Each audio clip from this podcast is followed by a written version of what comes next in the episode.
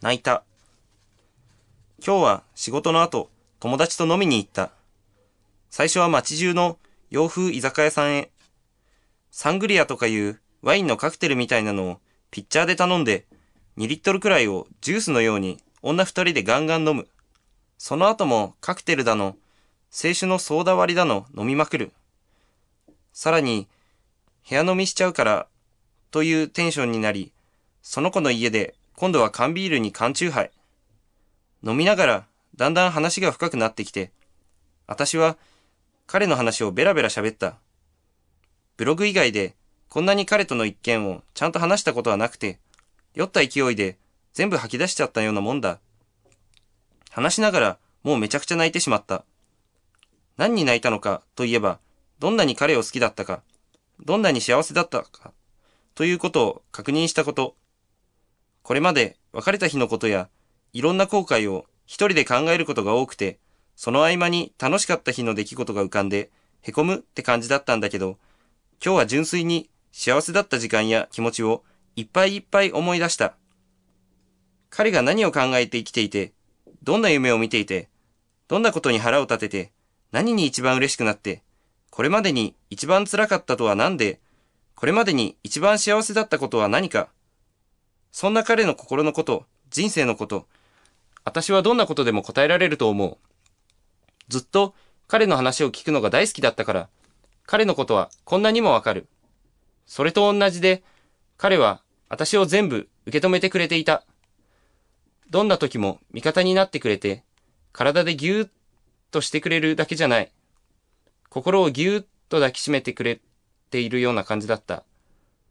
根気よく話を聞いてくれて、時には叱ってくれて、時にはヒントをくれて、私の背中を押してくれて、守ってくれて、いつも穏やかな日だまりみたいな人だった。思い出すと、すごく愛されてたことに気づく。そして、本当に愛していたんだって思えた。心いっぱいに、あったかい思いが蘇る。最後はひどく傷つけられた。きっと彼も、私を捨てることが、少しは苦しかっただろうと思う。でも、残酷な別れという結末になってしまったけど、彼と私が重ねた優しい時間は、まだ彼の心が離れる前は確かにそこにあった。彼と出会ったことは悲しい経験なんかじゃない。こんなにも優しい気持ちを受け取って、こんなにも優しさを返したいと思った。そんなこと彼と出会うまで経験したことがなかったから。きっと神様からのプレゼントだったんだ。だからもういい。許してあげよう。分かってあげよう。彼の幸せを願おう。悲しいことだけ忘れてしまおう。あったかい思い出だけを胸にしまっておこう。綺麗事ではなく、なんだか、ストンとそう思った。思うと心の中にありがとうという気持ちがぶわーっと広がって、もう思いっきり泣いた。うわーん、うわーんと、完全なるのびた泣き。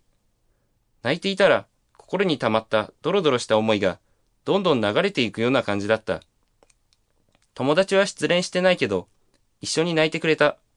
時々よしよし、と、肩や背中をさすってくれた。こうしてそばにいてくれる友達がいるってことに、また感謝。というわけで、今日は妙にハイテンションで、スピリチュアルな感じの気分で、思いっきり飲んで、めっちゃ泣いたので、とにかくすっきり。もう二度と伝えることはできないけど、私、やっぱりあなたが大好きだよ。あなたを好きになってよかったって思うよ。そんな思いが届きますように、とお月様に祈った。